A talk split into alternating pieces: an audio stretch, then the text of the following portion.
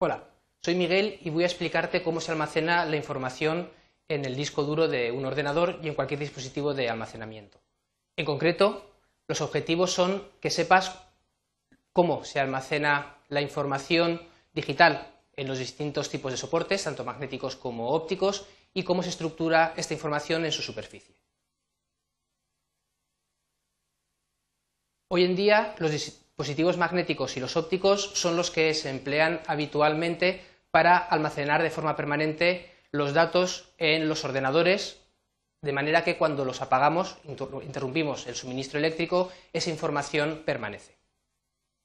Comenzaré por los dispositivos magnéticos. Los dispositivos magnéticos utilizan una película sobre la que se colocan una serie de partículas cargadas y un cabezal de lectura y escritura se encarga de organizar, orientar esas partículas de manera que representen los dos posibles estados que se manejan en, el ordenador, en la información digital, ceros o unos, en función de la orientación del sentido de estas partículas. Los cabezales de escritura lo que hacen es ordenar o también orientar esas partículas en un determinado sentido y en el modo de lectura lo que hace ese mismo cabezal es leer la información y en función de la orientación del campo magnético que se genera sabe que esa información está representando un 0 o un 1. Los dispositivos magnéticos más utilizados son el disquete y el disco duro. El disquete prácticamente está cayendo más en desuso, eh, cambiando a otros dispositivos con otras tecnologías que proporcionan una mayor capacidad de, almacenamiento. Los disquetes tienen una carcasa rígida dentro de la cual está el disco magnético que es el que realmente contiene la información con la tecnología que acabamos de ver. En el caso de los discos duros se llaman así porque realmente son una pila formada por varios discos rígidos que además incorporan una serie de cabezales de lectura y escritura que son capaces de leer y escribir información en ambas caras de su superficie. De esta manera conseguimos un gran volumen de información que este tipo de dispositivos puede almacenar. Los discos están organizados en lo que se llaman pistas y sectores. Las pistas son estos círculos concéntricos y los sectores son precisamente esos sectores sobre la superficie del disco. Cuando nosotros formateamos un disco duro o un disquete, lo que estamos haciendo es crear esta estructura en la que se van a alojar los ficheros. Cuando nosotros escribimos un archivo en el disco, el archivo se escribirá en uno o en varios de estos sectores. Y para que el disco sepa en todo momento en qué parte tiene almacenada la información, tiene una zona especial que es una especie de índice, se llama la FAT del disco, que contiene indicaciones, instrucciones sobre en qué punto del disco duro empieza y acaba cada uno de los archivos. De esta manera, cuando nosotros trabajamos con nuestro ordenador, creando ficheros, borrándolos, moviéndolos de sitio, muchas veces estaremos creando, ocupando espacios dentro de estos sectores y, y dentro de estas pistas, liberando otros, y cuando trabajamos con archivos muy grandes, normalmente va a ser difícil que encontremos un grupo contiguo de sectores para almacenar ese fichero. Por eso muchas veces esos fragmentos se van a repartir por el disco duro, lo que va a hacer que el rendimiento de la máquina sea un poco inferior porque tiene que hacer muchos movimientos antes de localizar la información completa. Algunos sistemas operativos son capaces de reordenar automáticamente esos fragmentos de los ficheros de forma que estén en bloques contiguos o en el caso de Windows, por ejemplo, tenemos una utilidad que es el desfragmentador, que lo que hace es precisamente eso. Cuando los fragmentos de los archivos están muy separados por todo el disco, los junta en fragmentos, en bloques contiguos para que el acceso sea más rápido. Y estos son los fundamentos de los dispositivos magnéticos. Los dispositivos ópticos trabajan de la misma manera, la única diferencia es la tecnología que se va a emplear para representar la información. En el caso de los CDs o de los DVDs, la tecnología es exactamente la misma, se utiliza un haz de luz láser que incide sobre la capa inferior y dependiendo de cómo rebote esa luz va a representar o ceros o unos. Básicamente tenemos tres tipos de dispositivos ópticos. los dispositivos de solo lectura, los dispositivos grabables y los dispositivos regrabables.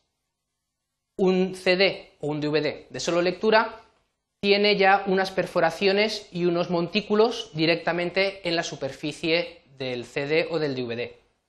Según cómo rebota la luz del láser, representará un 0 o un 1. Si la luz entra en uno de los agujeros, rebota exactamente en la misma dirección y representa un 0, y si la luz incide sobre uno de los montículos, rebota con un ángulo determinado de incidencia y esa información estará representando un 1.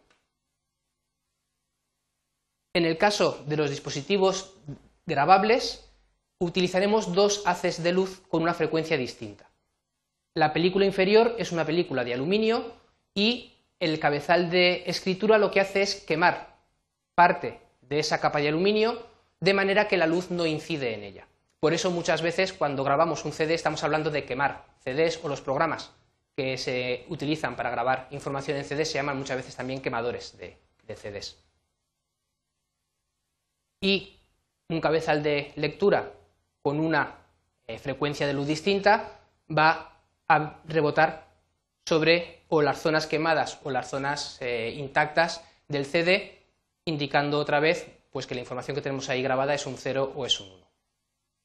El tercer tipo, los discos regrabables, tienen tres haces de luces distintos y la capa que utilizan en lugar de una capa de aluminio es una capa química que eh, reacciona de forma distinta a distintas temperaturas. Con una de luz determinada, lo que conseguimos es que esa capa de luz, esa capa de cristal quede opaca. De esa manera, con una de lectura, lo mismo incidirá de forma eh, recta en, el mismo, en la misma dirección o de forma oblicua, representando ceros o unos, y con un haz de luz con una frecuencia diferente podemos restaurar esa capa a su estado original, obteniendo otra vez un disco en blanco. La diferencia entre CDs, DVDs y hoy en día las últimas tecnologías con los discos Blu-ray, por ejemplo, no es más que el tamaño de las perforaciones y de los montículos en su superficie. Cuantos más pequeñas sean estas perforaciones, mayor capacidad tendremos en el disco. De hecho, lo habréis visto ya, el tamaño de un CD y de un DVD es exactamente el mismo. Y la diferencia en la capacidad de almacenamiento es precisamente la densidad de estas perforaciones y el tamaño del láser que se utiliza para leerlo. Y ya para acabar esta parte, los dispositivos ópticos se pueden estructurar en distintas capas. Actualmente los discos que contienen películas, por ejemplo, mantienen dos capas distintas para la información, de manera que en función de la frecuencia de la luz que estemos utilizando, accederemos o a la primera capa de datos o con una luz con una longitud de onda distinta podremos acceder a la segunda capa de datos. Esto nos duplica la capacidad de almacenamiento de ese disco. Y adicionalmente existen DVDs que pueden estar grabados por las dos caras. En ese caso podríamos hasta cuadruplicar la capacidad de almacenamiento de cada uno de estos dispositivos. Entonces tendremos DVD de una capa, DVDs de dos capas y DVDs grabados a una cara o a dos caras, con todas las combinaciones eh, que podemos obtener entre ellas. Resumiendo, Hemos visto que los dispositivos magnéticos utilizan partículas que se orientan en un campo magnético para representar ceros y unos y que los CDs y los DVDs utilizan eh, la tecnología láser para almacenar la misma información y en función de cómo reboten los haces de luz representarán ceros y unos. Y también que la información se organiza en la superficie del disco en una serie de sectores y pistas indexadas para poder localizar más fácilmente la información. Y eso es todo. Gracias.